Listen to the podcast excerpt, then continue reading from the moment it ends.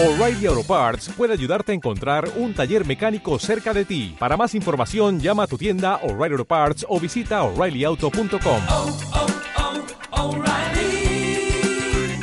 oh, Parts.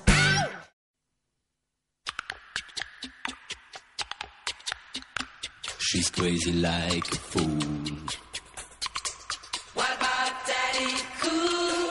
Doctoresdeltiempo.com presenta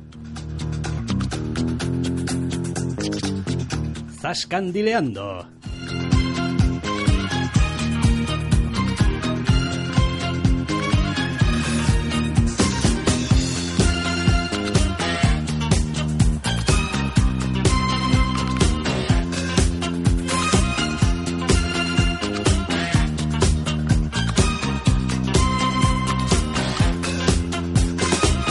Bienvenidos queridos oyentes, jugándonos el andamio aquí quitando Daddy Cool así locamente a los 40 segundos. Empezamos el programa de esta semana. Muy buenas, doctor Snack. Muy buenas, es que conociéndonos la acabaríamos dejando entera.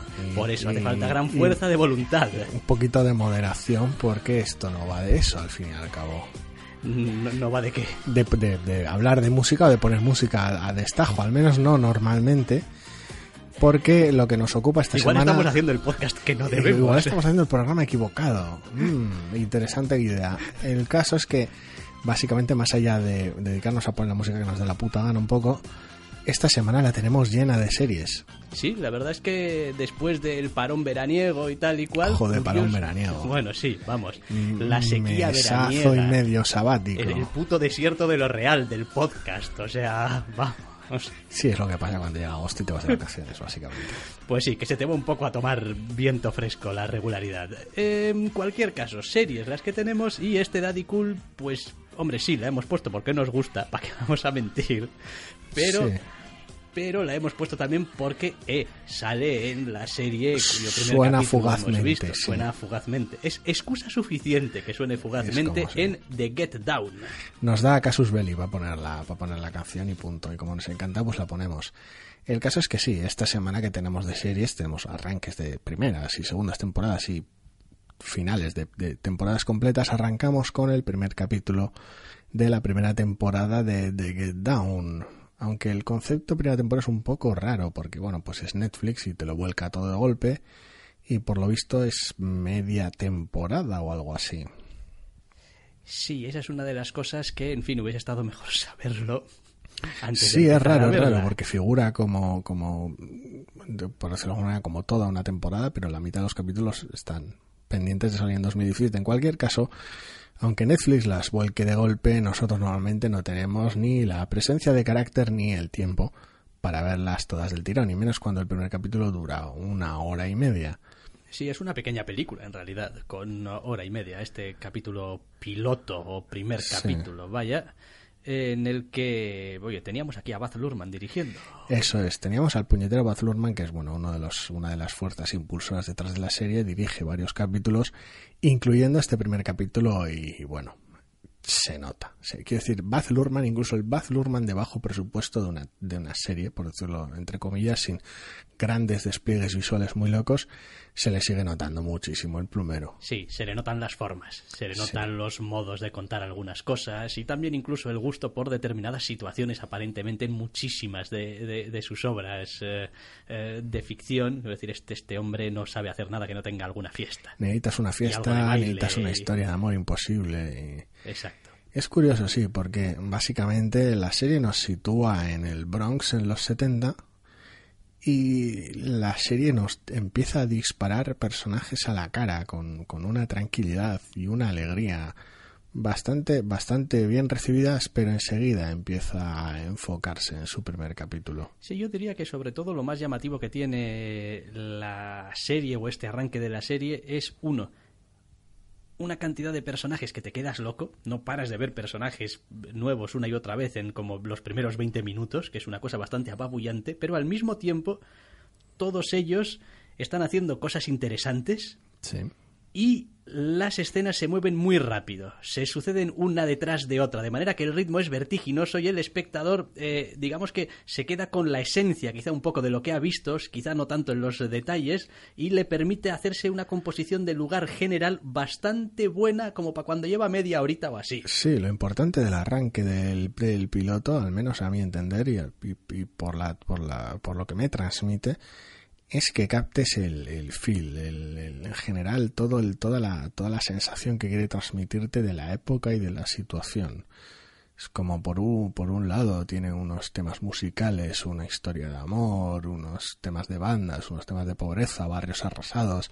Baz Luhrmann empieza a combinar imagen real al estilo documental con sus propias imágenes ficticias, con imágenes ficticias filtradas de tal manera que parece imagen documental y es, es todo súper peculiar y de repente consigue que un lugar bastante mágico y bastante loco, muy, muy propio de él, basado en algo real, parezca real, parezca terriblemente, terriblemente tangible y creíble para esta historia, en principio loca de amor imposible, o al menos así se plantea el piloto, hasta que, bueno, va avanzando el piloto, va terminando este primer capítulo, y la serie parece de alguna manera reconducirse, dejarte claro que sí va de esto, pero no va solo de esto, porque para eso la- el capítulo ha empezado con una secuencia de hip hop muy específica.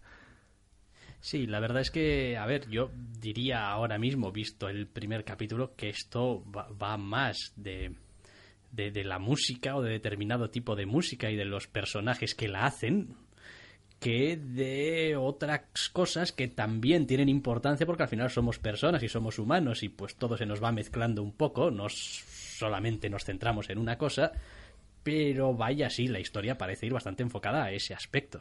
Sí, en general, en general parece contar con una fuerza motriz, o sea, contar con el arranque, el, comienzo del hip hop como fuerza motriz, introduciendo algunos personajes históricos codo con codo con los personajes ficticios que ha creado para la serie y montándose una, una película descomunal en todo este asunto. Y a partir de ahí tienes otros elementos, como las motivaciones personales de cada uno de los personajes y sus arcos, que son personajes además muy dinámicos porque la mayoría son muy jóvenes. Tienes todo el trasfondo social y prescindible fondo y con un personaje político terriblemente peculiar, muy embebido en la trama. Y tienes una historia de amor de por medio. Entonces tiene un montón de ingredientes muy interesantes que equilibra de manera brutal. Sí, después lo que decíamos, el ritmo este que decía que al principio está muy bien hilvanado, se sigue manteniendo ¿eh? a lo largo de todo el metraje de este primer capítulo y no pierde interés y a pesar de que hay bastantes personajes, se centra bastante bien en lo que te quiere contar y de quién sobre todo.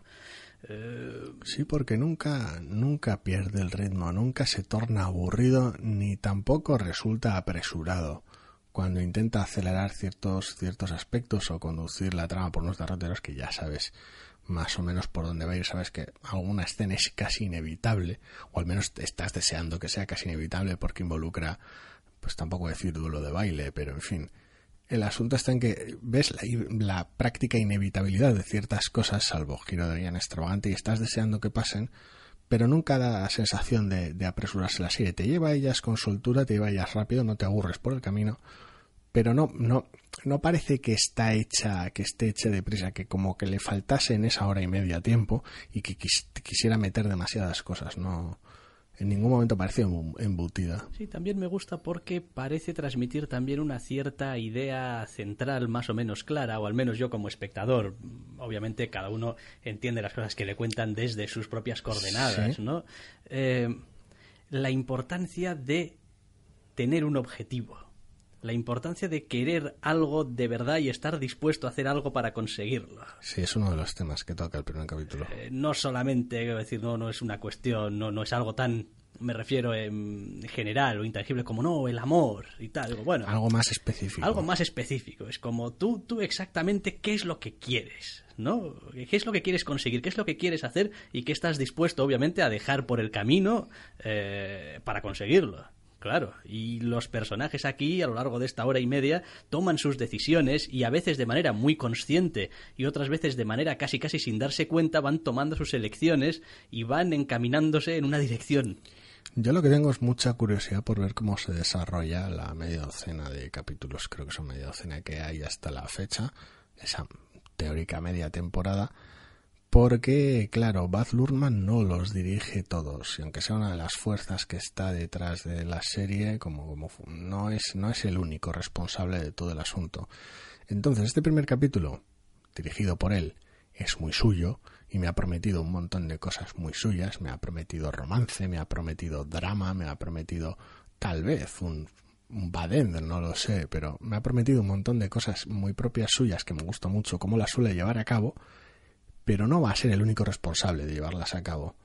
Entonces tengo mucha curiosidad por ver mm, si realmente la serie mantiene el ritmo de este primer capítulo que a mí personalmente me ha encantado. Sí, también es verdad que como primer capítulo y durando hora y media, sí que tiene el capítulo en sí mismo un inicio, un desarrollo y un desenlace. Es decir, el capítulo primero acaba en un punto Sí. en el que es verdad que se abre otro capítulo, literalmente. En la vida de Habrá que ver a dónde va en la vida de los personajes, pero digamos que este primer capítulo te cuenta ya una, es te encapsula un, Sí, sí, es. a ver, no es realmente unitario porque no está pensado para serlo. Pero es un primer capítulo sorprendentemente autocontenido. Pese a todo, pese al, al montón de cosas que, que de, de- de las cuales puede y va a tirar. La única sorpresa que me llevé era que, bueno, también la percepción que tiene cada uno de las cosas, pero creía que iba a haber más momentos musicales.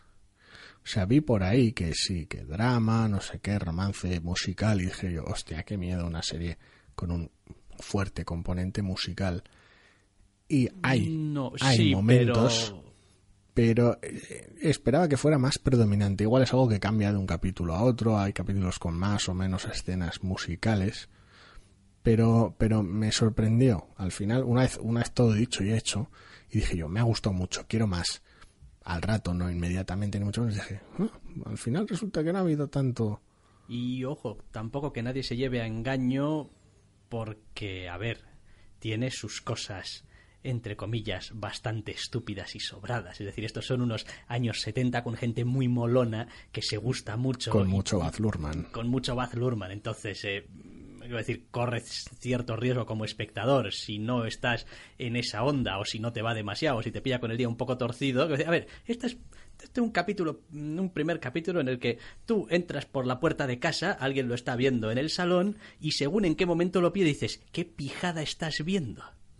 Porque, porque fuera de contexto algunas cosas son así como Sí, un poco sí, muy si ves- extravagantes. si ves a alguien moverse de manera muy funky, muy kung fu, con sus propios efectos de sonido, puedes, puedes poner alguna cara de circunstancia un tanto peculiar, alguna de las mezclas de material documental con material ficticio, alguno de los momentos más peculiares, o algún que otro edificio en llamas, alguna escena más, más alocada.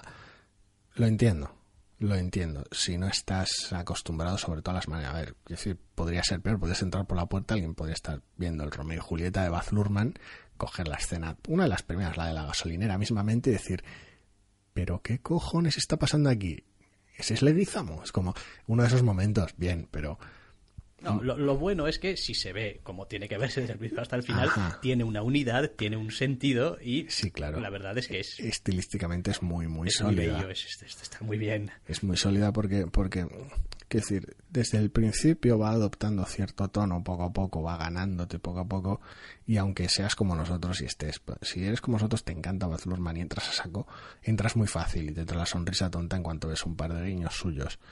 Pero es- aún así, aunque no seas fan de Baz Luhrmann, no, no, no, no te vaya mucho su rollo excéntrico y excesivo, por un lado en esta, en esta serie está bastante más suave, motivos estilísticos, motivos de presupuesto, los motivos que sean, pero está un poco más suave, un poco más contenido. Y por otro lado es algo que va de alguna manera en aumento y que encaja muy bien con, con todos los personajes jóvenes, eh, con lo esperanzados o no que resultan en momentos, con algunos de los momentos más alocados, más excesivos, más propios. Y a mí me encanta.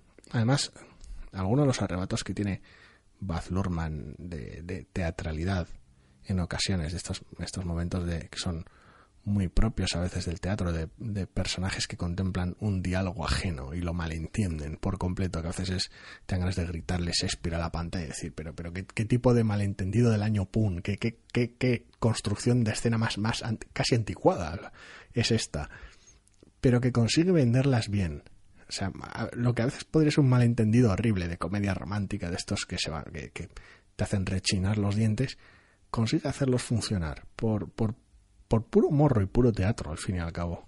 Reconozco aún así que Baz Luhrmann con más dinero es mejor. O sea, Pero eso lo puedes decir de cualquier director o... sí, sí, no Es digo yo que no, pero... ahora pero, Michael Bay minimalista. Pero Baz Luhrmann con el estilo que tiene y con la manera de contar que tiene, se, se beneficia muchísimo de tener toda la bolsa de trucos a su disposición. De, de poder hacer realmente lo que quiera sin ninguna clase de limitación. En plan, quiero que la cámara se mueva de aquí a aquí, quiero que esto brille, quiero que esto sea azul, y creo que lo de la moto, no sé, otra cosa. Sí, cuanto más dinero tienes, más, más dinero te puedes permitir para tu CGI loco del, del zoom imposible. Que hay alguno de esos al principio. Pero bueno, aún así, eh, muy bien, es un arranque muy prometedor. Es, una- curiosamente, es un arranque brutal. curiosamente es un arranque muy prometedor de una serie que en el fondo va de un tema que a mí tampoco ni me va mucho ni me viene mucho. Porque No, es posible que los, los pocos momentos de, de, de- Bueno, esta serie se supone que va de hip hop, al menos en parte. Vamos a meter algo de esto aquí, vamos a provocar algo de desconcierto en el Doctor Rust. Están, están bien, porque están muy limitados en este primer capítulo. Entonces, bueno, a mí me sirve. O sea, es como, pues, vale, vale. Quiero decir, me, me- me convence tu historia. No, no, yo, quiero decir, a ver, yo y el hip hop y. En fin, pues. Hay un momento muy específico en el cual se mete en una explicación. Tampoco voy a decir técnica, técnica, porque es No, una ni papa, ni papa, no entendí ni, ni papa, ¿eh? No, no, pero ni tú ni, ni, ni, ni prácticamente cualquiera que no sepa de antemano de lo que se está hablando. Ah, Nada, de, de hecho tiene que ver con, con el título mismo de la serie. De Get Down. Es como, no, no, no, no, no sé. Sí, es como voy a hablarte de esta técnica específica, de este personaje específico a la hora de, de- de- hip hop y temas técnicos, musicales, de cuando estamos pinchando dos vinilos a la vez y tal. Voy a hablarte de un tema muy específico y tal. Y dices tú, pues más me vale que sepa de antemano lo que estás hablando, porque la explicación que se da en la serie, en plan diálogo rápido, en una situación muy, muy movida en la cual tan pronto como, como comienza el diálogo se abandona y se deja atrás y la serie continúa por sus derroteros como de qué estaban hablando. No lo sé, pero la música sigue y la escena dramática sigue, así que eh, da igual, a quién le importa. Pero es un momento raro. Sí, sí, es raro, Es sí. un- Es como, la serie creo que está intentando explicarme lo que significa su título, pero soy incapaz de entender lo Sí, que me es están como, diciendo. es como si estuvieras viendo cualquier película de acción, de ciencia ficción o cualquier space opera, da igual, cualquiera de Star Wars. Y en un momento raro hubiera 15 segundos de alguien explicando a la otra persona cómo funciona técnicamente una pistola láser y luego continuase la película por sus derrotas nomás y decir, ¿qué, qué ha sido eso? ¿A qué venía? No Y me he quedado, peor, no, he entendido nada. ¿Por qué? ¿Cómo? Yo ya lo sabía porque me leí una novela en la cual explicaban, vale, muy bien, tenía un conocimiento previo de, ajá, ¿pero a qué ha venido? No, no, no tengo muy claro a qué ha venido. Creo que básicamente se trató de decir que este personaje es la hostia en lo suyo, pero de una manera técnica. Ah, vale, pues me me queda claro que, quiero decir, es Grandmaster Flash. Quiero decir, aunque no conociera el personaje, Solo con el nombre. solo el nombre me deja claro que es la hostia en lo suyo. Pues ya está. Eh, otro detalle del que no hemos hablado, y eso normalmente suele querer decir uno o que muy mal o que muy bien, suele ser, por ejemplo, los actores, las interpretaciones, Si no hacemos énfasis en ello como, como guía, quiero decir, normalmente quiere decir que bien, que están en su sitio. que no hay ningún problema. No, vaya, tampoco son caras súper conocidas. No, en la mayor parte de los casos no. Tienes esos momentos raros de termina la serie y te das cuenta de que uno de los personajes, secu- bueno, secundarios, sí, más o menos, es Jaden Smith. Y dices tú, pues, pues vale, Sí, es Jaden Smith. sí. Es que estoy viendo aquí el, No el protagonista, el casting y es... Quiero decir, es que hay un Justice Smith que Sí, hace del protagonista. pero no, no. Y hay un... Sí, ¿eh? Jaden. Pues, pues está en a tomar, sí. Uno de los tres está, hermanos, sí. el Sí, grafitero. Sí, sí, DC. ¿No? Sí. Está por aquí, danzando Y también. dices tú como, vale, no me había dado cuenta, el- los, los afros locos a veces me distraen. Pero ya, sí, sí, a ver, el reparto está muy correcto. Tiene algún, tiene algún secundario bastante peculiar y bastante llamativo. También, una vez más, vuelve entre el vestuario bastante excéntrico en ocasiones y unas características muy locas. Entonces, el reparto está bien, está muy adecuado. A veces le cuesta un poco alejarse del topicazo, pero a lo largo del capítulo van cobrando más entidad y se van se va notando cierta comodidad que imagino que irá en aumento. Sí, no, bien, bien. Esta serie le vamos a seguir el rastro hasta donde podamos en esos A seis el, capítulos. a mí el primero me ha gustado tanto que me preocupa mucho que no esté Baz Luhrmann encima de ello todo el rato. Entonces ya veremos. Es el único miedo que tengo. Nah, yo no tengo. Mira, eh, no tengo ese miedo en las series porque al cabo de los años. A nivel de identidad visual, quiero decir, no de que sea buena o mala. Ya. De que sea homogénea, por decirlo de alguna manera. Pero yo creo que, a ver, a lo largo de los años hemos visto suficientes eh, series como para acabar, yo al menos lo doy un poquito por sentado, yo no sé cómo lo hacen los directores de, de- de series, pero tienen una capacidad para mimetizarse con el estilo que se pide de ellos. Bueno, Que es bueno, bastante a ver, y cuando no, tampoco pasa nada, porque se busca otra idea. Quiero decir, eh, por ejemplo, sin irnos muy lejos de Netflix, en House of Cards, directores por esa serie han pasado un buen puñado. Y no siempre el resultado es el mismo, ni hace falta que lo sea, que sea totalmente homogénea, sobre todo cuando está Robin Wright de por medio, controlando las zonas de, de ciertos capítulos muy específicos, se agradece, tienen una entidad separada y queda bien. En otras series, por ejemplo, en creo que era de Starz, Boss era de Starz, ¿no?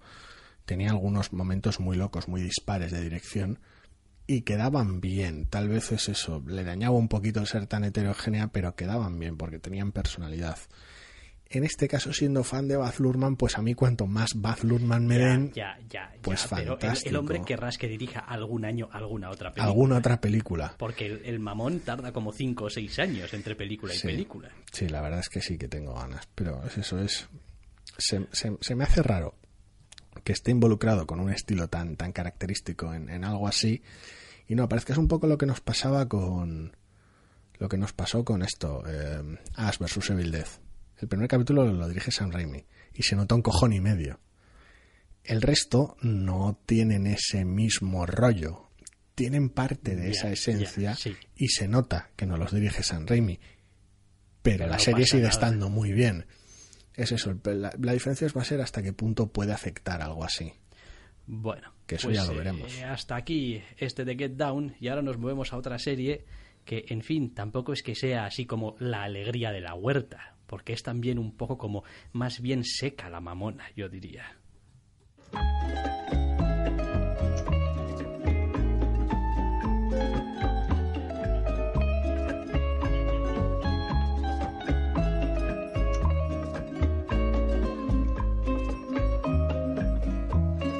Hablamos del eh, arranque o el estreno, ya eh, con todas las eh, letras, de la segunda temporada de Narcos. Hablamos de lo que usted desee, patrón. Exactamente, porque cualquiera le dice nada.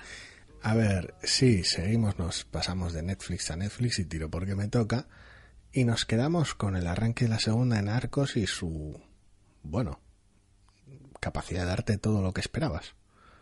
Sí, un poquito sí. A ver, para empezar, eh, este arranque de la segunda temporada es una continuación directa, inmediata, directa no, inmediata de lo que fue el último capítulo de la temporada anterior. Básicamente sí, salvo con, bueno, la trampa narrativa que se que, que pasaba también en la primera temporada de la narración del llamarlo protagonista es llamarlo mucho, pero bueno, de uno de los agentes de la DEA esa narración y esa explicación de, bueno, vamos a hacer un resumen de lo que ha pasado hasta ahora porque hace un año y tal de, de que viste esta serie.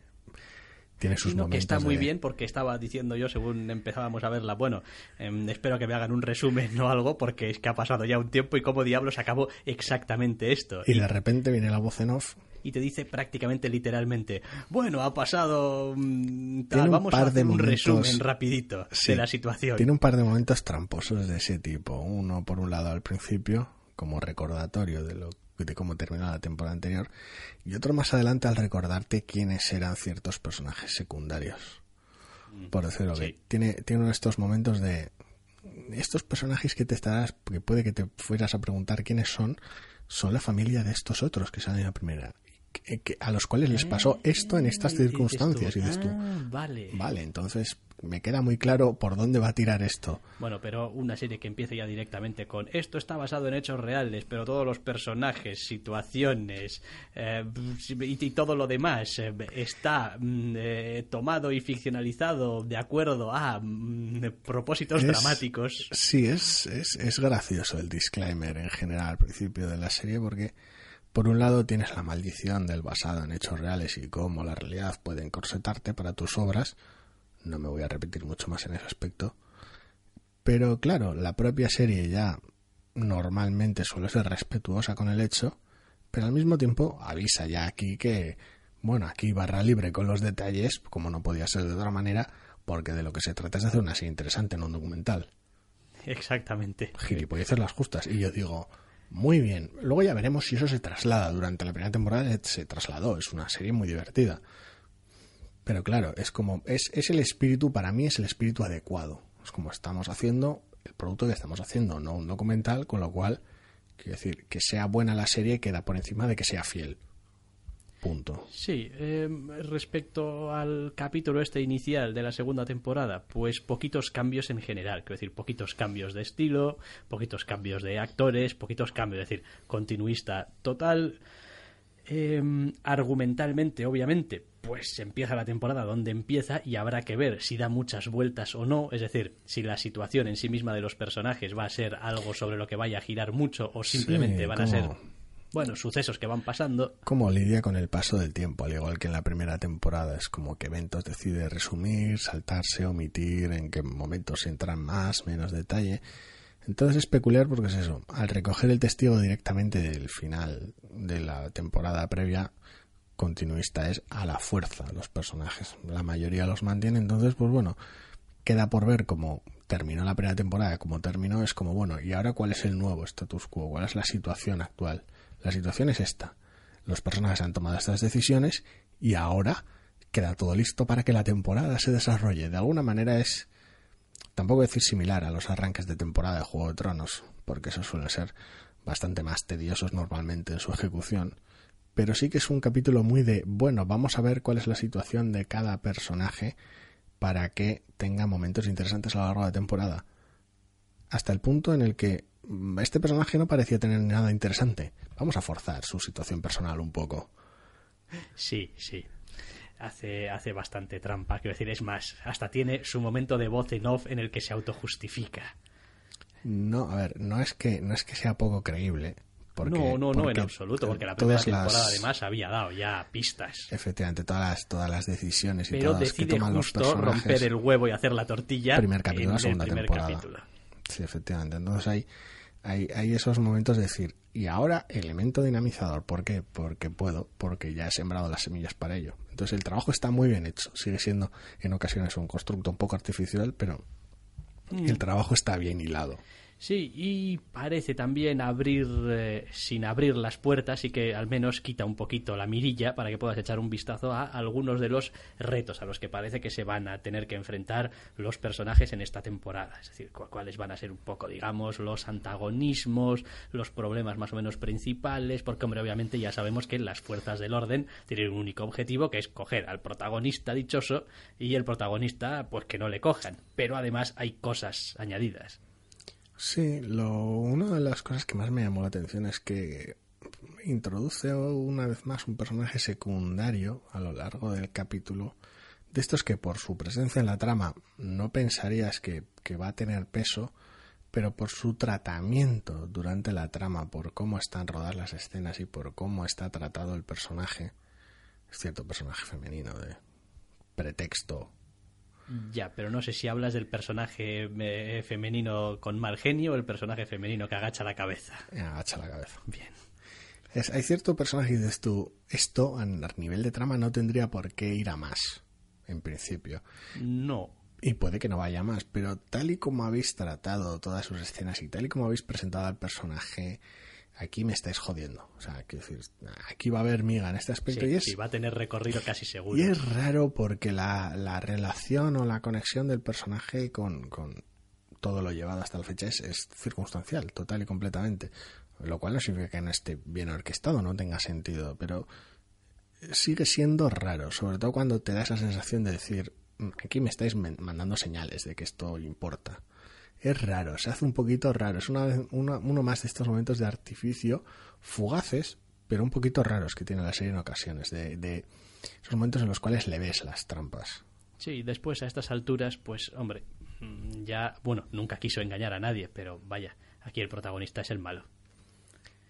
Y, y- Sí, y- el es Escobar. y- sí. y- y el malo es bastante malo. O sea, decir, este, este señor, quiero decir, podrá hablarle de usted todo lo que quiera y tal. Y ser súper educado. y ser súper educado. Está, está fatal. Pero está fatal de la cabeza y es un cabrón sanguinario, pero vamos, Sí, de la peor ralea. me da, me da un poco de pena que tengas toda esa, to- todos esos personajes y ese constructo elaborado en torno a Pablo Escobar y tengas, pues eso, como, como su carácter protagonista, pues tenga mucho trabajo, tengas todo ese trabajo en torno a la gente Murphy, toda su vida, su situación familiar, sus relaciones, cómo reacciona, su papel como, también como narrador de, de la voz en off, y tengas tan dejado a la gente peña. Me da un poco de pena, Es porque que la gente Peña es un fan favorito, yo creo precisamente porque tampoco entra ahí a tope. Eh, hay que es ese tipo de personaje que hay que saber racionarlo. El problema es que está tan, tan, tan, tan bosquejado desde el principio y ha evolucionado tan poco su implicación en la, en la trama y su- todo lo que le importa. La trama es mucho mayor y es un personaje muy característico, pero está tan bosquejado que está peligrosamente cerca de convertirse casi en la caricatura. Es como agente canallita. Y, y todos los momentos que tiene son propios de agente canallita. Co- Coges este primer capítulo y es como, ah, Peña, ¿cómo sabes tú dónde está la calle Las Putas, eh, Peña? Es como, joder, o sea, vale ya un poco, quiero decir. Sí, sí, tienes razón. También es cierto que de todo lo que se vio un poquito de su vida personal y tal en la primera temporada, bueno. nada, nada hace pensar que tenga realmente una vida muy... No se han molestado en dársela. No. Ese, ese- ese es el problema. Bien, bueno, no se han molestado en dársela, o quizá el, el- el- el hombre, el personaje, es que es así, es como, no, mira, pues tengo este trabajo con el que intento, en fin, pasarlo lo mejor posible y tal, y soy aquí un americano o tal, o soy una El gente de, problema- la, de la DEA aquí en, en Colombia y tal, y vivo de puta madre, más o menos, aunque mi trabajo es una mierda, y procuro pasarlo lo menos mal posible. El asunto está en que entonces el, el riesgo que corres es que por un lado Pablo tiene toda su situación extravagante y tiene sus intercambios con su mujer en temporadas previas a su amante, la madre, sus esbirros, sus rivales, tiene un montón de personajes secundarios que lo rodean. Y en el otro lado, por decirlo de alguna manera, tienes a Murphy y, y lo que es casi una cámara de eco, porque bueno, en la primera temporada tuvo momentos de discusión de cómo hacer ciertas cosas con Peña y tal, pero cada vez menos, cada vez va siendo, bueno, pues es Murphy, Murphy toma las decisiones, Murphy te dice por dónde ir y bueno, pues cuando está liado con sus cosas, porque la familia pues va Peña, en su lugar le sustituye en la escena. Hacen un chiste sobre que sea putero o no y continúa así, es como, pues es un poco pobre, pues un poco pobre porque se, no hay, no hay un intercambio, hay, hay un chascarrillo constante, es como una buddy movie de baja intensidad. Es como ya te veo lo bastante en el curro, como para pongas la mesa delante. Son pequeños one-liners que sí, que quedan muy graciosos, pero el, la, la pena es que el personaje no vaya más allá. Ya, ya. Bueno, habrá que ver, ¿eh? habrá que ver cómo Ya, ya, ya, se va desarrollando también la temporada. Porque bueno, oye, igual descubrimos a un Peña. eh, Hombre, también, también existe el otro tipo de miedo que me suele dar, que es como, vale, el personaje es de one-liners y se le coge fácil cariño. Así que Y a un a personaje va. prescindible al cual se le coge fácil cariño, le suelen pasar cosas malas. Sí, ya sabes, normalmente pasa por la picadora. Es como, a mí me sorprendió que sobreviviera la primera temporada. De hecho, quiero decir, es como, ah, es un tío muy majo, tiene one-liners, le cojo cariño, lo vais a matar, ¿verdad? Vais a terminar, la temporada matándolo, pues es unos mierdas. Es como no os habéis tomado trabajo en el personaje para eso, para joder. Jo, Ya estamos soltando spoilers. Es raro, es raro en general todo el, toda la circunstancia que rodea algunas de las decisiones de la serie. Pero bueno, no sé, en general funciona muy bien, tiene muy buen ritmo y pues eso, se me hace raro una vez más, aunque sea Netflix y hayan volcado toda la carga, pues el tiempo es el que es y lo hemos visto el primero. Sí. Eh, aún así, narrativamente y en cuanto a lo que quiere contar, va a tener algún que otro reto esta segunda temporada, porque la primera temporada partía de cero, tenía que presentar tal personaje, su ascenso, su cómo lo petaba, etcétera, etcétera, sus primeros problemas, Los tal, ex- es decir, todos los excesos todos los dinero excesos, droga, eh. todos los y Aquí pues, Bajona. empiezas como empiezas y los problemas van a tener que ser muy distintos si sigues teniendo 10 capítulos que, que tienes que contar algo en esos 10 capítulos que merezca la pena. Y no sé realmente... Los derroteros por ahora parecen girar en torno a rencillas internas y a la presión policial, ya veremos. Ya veremos. No, digo, digo ya veremos porque el, el protagonista tiene cierta tendencia a con ciertas cosas pasársela un poco por el arco del triunfo. Es como, bueno, sí, pues estoy jodido, pero normalmente suele ser él el que eh, el que da lugar a la mayor parte de las cosas que pasan en la serie. Quiero decir, podría quedarme aquí, en mi casa, y la policía jamás me encontraría aquí, pero me zumba los cojones, así que voy a reventarle el melón a alguien. Sí, el resto de personajes suelen ser más reactivos normalmente. Mientras que él, pues, pues eso. Igual cambian las tornas, igual hacen uso de algunos de los personajes secundarios, incluyendo el ya mencionado, para meterte tramas locas. No sé, no sé. La situación que han generado en general me preocupa, que tome derroteros muy tópicos. Esto de dejar a Murphy solo. Sí, no. mm. No, porque sabemos lo que le suele hacer al carácter ese tipo de a situaciones. ese tipo de personaje. Es que, es que me preocupa que se vuelva tópica en algunos aspectos, más que nada. Más que nada, porque tiene ese tipo de vicios. De a veces, muy ocasionalmente, tomar el camino fácil. Entonces ya veremos qué es lo que pasa. Pero por ahora muy bien, ¿eh? que decir, son miedos por ahora infundados, que decir, son Sí. es ese, esas señales extrañas que envía de vez en cuando una serie o película. Sin más, que luego si se cumple o no, pues ya veremos. Bueno, pues ya veremos en qué queda, porque si hablamos de señales extrañas, algunos sí que pueden ver señales en cosas, señales en otras series, porque a veces, pues como es aquello de los caminos del Señor, son inescrutables.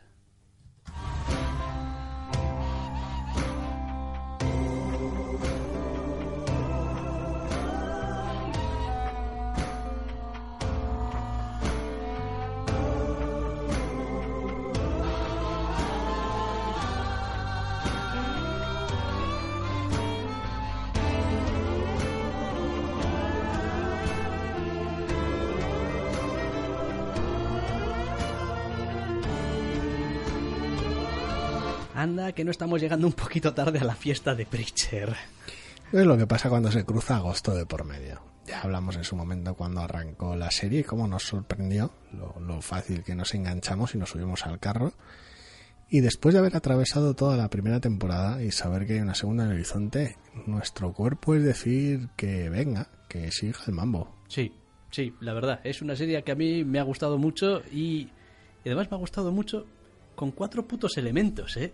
Que tampoco es que eche la casa por la ventana. Es, es, es, un- es una cosa curiosa porque coge buena parte de todo ese espíritu del TVO y la situación y los personajes, pero luego el tratamiento de buena parte de esas cosas es totalmente propia, distinta a la del TVO en el que se basa, lo cual evidentemente es normalmente una ventaja, y consigue hacer su propia obra, su propio producto. Coge la idea y la hace suya, lo cual es, y a ver, sabemos que puede provocar roces, sobre todo si el resultado fuera negativo, pero en general el resultado me pareció que es un resultado muy, muy divertido, muy interesante y de, y de, y de un impacto bastante, bastante, bastante genial, en muchos aspectos simple por, por puro y simple atrevimiento. Sí, eh, a ratos también me parecía que era una serie, es verdad que tiene sus momentos, obviamente, y cualquiera que haya visto algunos eh, de los capítulos sabe que, bueno, tiene sus extravagancias que no son reproducibles en lo que voy a decir, pero en muchos sentidos me parecía y me parece una serie que casi casi podría representarse en un teatro. Porque mm, es verdad, tiene unos flashbacks, es verdad, tiene algunas cosas bastante locas, pero lo que es la interacción entre los personajes, que es lo que sustenta gran parte de la serie, eh, normalmente suelen ser, bueno, pues, pues conversaciones y tomas y dacas eh, como duelos verbales, en Sí, cierto modo. es, es, es sorprendente que normalmente en, en la serie en general, cuanto más alocado el contenido, más sobria la forma. Como si intentase compensar, salvo contadas excepciones, incluyendo una escena cuando menos demencial en una habitación de motel, eh, normalmente cuanto más loca la presentación, incluso, o sea, cuanto más loca la idea, incluso una de las escenas finales, por eso de la manera que es bastante demencial, la presentación formal es terriblemente sobria Y no, no tanto eh, en, en general por una cuestión de presupuesto, una cuestión monetaria, sino una cuestión de planteamiento en general. Y eso le da tiene su propia comedia en sí mismo, la propia situación, el estar tratando algo tan loco de esta manera tan normal. Es como, ah, tenemos una movida súper sobrenatural, pues vamos a discutirla en este restaurante familiar con un café. Es como, tiene algo, tiene algo de esa magia. Sí, sí que es verdad eso, que no solamente es eso, sino que yo diría que le añade incluso a, a ratos y bastante un cierto patetismo a Sí. muchas de las situaciones. Es como, sí, estamos hablando aquí de cosas súper, súper importantes, súper celestiales, súper no sé qué. Pero marranamente. Pero marranamente. Quiero decir, es como, quiero decir, que somos chapuceros en todas partes, que hay chapuzas en todos lados. Quiero decir, es como, no te creas que esto, porque sea de aquí o de allá, va a ser una maravilla, porque no. Una de, una de mis escenas favoritas de la primera temporada, una de, posiblemente una de, una de las que considero las mejores escenas y que habla mucho de los personajes hasta ese punto de la situación en la que están y de cómo, por qué derroteros va a tirar cada uno de los personajes, transcurre simplemente en torno a una mesa durante una cena en una comida que no es durante un- una comida que no ha salido del todo bien. Una combinación muy rara de intereses cruzados, carencia de información e intentar mantener las formas. En muchos aspectos se combinan en una escena demencial con, Es preciosa esa escena, con, joder. con, con Y personajes ya cuando entra un elemento externo a preguntar acerca de otra cosa. de forma totalmente teatral. Entra en escena, vamos, de la nada, del, del borde del escenario. Literalmente, sí. Es, es una escena genial. Ya, ya es- veo que ya has pillado por donde van los tiros. Y es genial. Y la serie en general se nutre de escenas, de ese tipo de escenas muy, muy sobrias en su forma y muy alocadas en su contenido. Y esto solo sería posible, por un lado, con la- la- el apocalipsis que supone la trama, y por otro, con la solvencia de los actores que protagonizan esas Es escenas. que, es que aquí hay mucho actor muy bueno. Oiga, quiero decir, el señor Dominic Cooper se sale, pero la señorita Ruth Nega se super sale. Dominic Cooper está bien, está muy bien, y es posiblemente, en lo que a personajes principales se refiere, de los peores.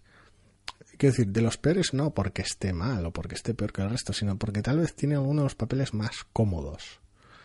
Porque la mayor parte de la serie Jesse Caster tiene solo dos modos, que es su modo bajona normal o su modo estoy a tope y poseo la verdad absoluta. Entonces, durante la mayor parte dimos un personaje bastante cómodo de interpretar, con pocas, pocos grises, por decirlo de alguna manera. Entonces, quiero decir, hace un trabajo excelente cuando tiene unos pequeños momentos tal vez de duda de fragilidad o tal, ya se ve que el tío evidentemente lo hace bien, pero de todos los personajes posiblemente el más cómodo, el más sencillo, y además es el protagonista, es el que tiene más tiempo para hacer su trabajo. Ruth Nega, por otra parte, es- tiene un trabajo más complicado y lo hace bastante mejor. Tiene un trabajo complicado porque tiene que hacer que el personaje te sea odioso y querible al mismo tiempo. Es decir, tienes que sentir su fragilidad, tienes que sentir eh, los sentimientos que tiene hacia el resto de los personajes y tienes que entender por qué quiere y eh, ser comprensivo con ella a pesar de que a veces quiere algunas barbaridades que no tienen ni pies ni cabeza. y las algunas decisiones que se toman a lo largo del capítulo, cómo vas viendo poco a poco de, de, de- de dónde viene, cuál es su relación con los personajes. Es brutal, es brutal. Y, y cómo traslada un montón de cosas la, la actriz es, es un puro, es, es puro espectáculo.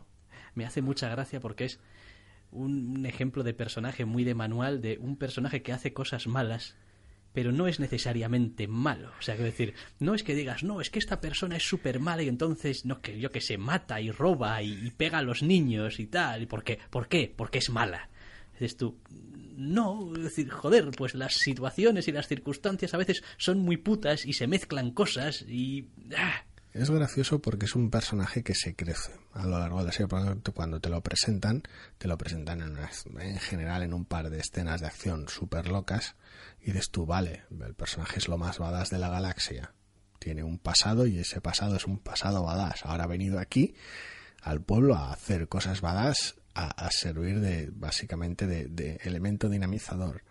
Y según la serie va avanzando y vas viendo lo que es, que, que no sucede en buena medida lo que esperabas o lo que te había dado la serie a entender con ese pequeño engaño, entre comillas, inicial, dices tú, Vale, no sé qué está pasando, pero me, me subo en marcha, me, me gusta. No sé cuál es vuestra, vuestra trama, pero bien. No sé cuál, dónde va este arco de personaje, pero me lo estoy creyendo, me está llegando, dame más. Vas viendo cómo se desarrolla la trama, te van dando más información del personaje y dices tú, vale, correcto, perfecto, todo bien. Sí, después tenemos el tercer personaje inevitable en esta serie, el tercer vértice del triángulo, Cassidy. que es Cassidy, Joseph Gilgun, que tiene de los tres el, el, el- el- entre comillas, el peor personaje para lucirse, porque, quiero decir, es muy fácil, jajaja, entrarle al personaje, pero por otro lado, la mitad de las escenas que tiene son muy ridículas. Cassidy es un personaje que es que es que está muy polarizado quiero decir en las quiero decir normalmente en las escenas con con con Jesse es más cercano a, a lo que pide o lo que requiere Jesse como personaje son normalmente las escenas más fáciles porque las escenas con Jesse la interacción es más limitada está más más encorsetada eres su colega gamberro es de alguna manera el personaje adopta ese papel con Jesse y es muy sencillo de llevar. Y en las escenas donde está solo o donde se, se tiene que enfrentar a ciertas decisiones o donde está con Tulip o con otros personajes donde se ve mucho más del personaje. Pero aún así claro su presencia es limitada es un personaje muy extremo con lo cual no es tan agradecido en algunos aspectos Y después lo que decíamos, eh, levanta su trama a veces, salvando muchísimo las distancias, a nivel de cómo monta algunas tramas eh, solamente si te quedas en la superficie, una serie como Fargo. Quiero decir, el problema a veces parece ridículamente sencillo. Y en este caso, a diferencia de en Fargo, donde todo tiende a complicarse mogollón, en realidad aquí el problema es relativamente sencillo. Es- es- Y son los personajes, en este caso, no las situaciones, los que las complican siendo como son. Sí. No por lo que hacen, que también, pero sobre todo por, por cómo, cómo son, son. cómo son los muy capullos en general, tanto el trío protagonista, por decirlo de alguna manera, como el resto de personajes secundarios. Es en general demencial. El morro que le echa la serie en muchos aspectos es espectacular. El atrevimiento que tiene es increíble y creía que no iba a haber una serie este año que tuviera más morro con su final que Ash vs Evil Death. Porque el final de aquella primera temporada es como... Tela. Es como, vale, le echáis bastante rostro al tema. Quiero más, porque habéis sabido hacerlo. Pues ha venido Preacher y le ha echado todavía más morro. Sí, pero tampoco parece que le haya echado. O sea, cuando lo ves, no parece que le esté echando tanto morro. A ver, sí, sí, a ver. También son dos series muy, muy extremas ambas, muy, muy exageradas en muchos aspectos. Entonces, ambas dices tú, vale, qué morro habéis tenido. Pero bueno, esto es Death o es Preacher, quiero decir. Era de casi, ah, tampoco voy a decir de esperar, porque madre mía del amor hermoso, pero bueno, era de recibo que terminaseis con cierto atrevimiento. En otro tipo de serie no hay más que ver ciertas reacciones a cierto elemento en la segunda temporada de Fargo para ver qué choca más el introducir ciertos elementos. Sí, eh, no sé, a mí me ha gustado mucho, la he visto muy a gusto y me ha parecido además que marcaba muy bien los tiempos, que iba evolucionando a la velocidad que requería un poquito la historia. Es decir, a veces tienes ese rollo de, uff, aquí me estoy atascando un poco, no sé muy bien hacia dónde estáis yendo, no, no- a ver si esto, en fin, necesita un revulsivo. Creo que la serie consigue encontrar en cada capítulo algún elemento que hace que merezca la pena, que sea interesante, que le añada algo, que haga que el siguiente capítulo lo estés esperando con ganas. Sí, no da la sensación de estar tan tan planeado, tan redondeado, tan tan bien compartimentada en tiempos como otras. Yo que sé, a ver, ya hablamos de ella, pero bueno, Stranger Things tenía aquella cosa de cómo termina el capítulo, cómo arranca, el siguiente está, se nota que está muy muy planeada desde el principio, que ha habido pocos cambios desde esa planificación inicial, o al menos de esa sensación, que está muy orquestada. En este caso no tanto, pero el acabado es igual de bueno. Quiero decir, el, la sensación final de, bien, habéis sabido hacer cada capítulo interesante, habéis terminado muchos capítulos, no ya con un cliffhanger, con un qué pasará, porque tampoco es necesario, sino con puntos de interés, con consecuencias para los personajes, con decisiones importantes. Entonces, han sabido hacer que no haya tiempos muertos, que no haya capítulo flojo, entre comillas. Y después han conseguido otra cosa. Al ser tan parcos a veces en su puesta en escena, a pesar de la locura de las ideas o de los conceptos, también se están dejando mucho campo libre de cara al futuro. Es decir, si en un momento dado mm, decidiesen o necesitasen subir al 11 ciertas cosas, todavía tienen margen. Es decir, podrían hacerlo y eh, encajaría bien dentro de la serie, siempre que lo hagan en el punto exacto, pero bien Sí, en ese aspecto es una serie fácil de escalar visualmente hablando. Porque claro, a ver, tenemos el primer capítulo. Por un lado te presentan al personaje, al personaje protagonista Jessica esto de una manera determinada, que igual es la presentación en general más sobria. Pues un personaje muy mundano. Te presentan a Cassidy en el avión. Y te quedas con el culo. Sí. Quiero decir, aunque, sepas de sí, qué va el pero- personaje, la presentación es demencial. Te presentan a Tulip, incluyendo la escena del helicóptero. de la marinera. Sí, exacto, dices tú.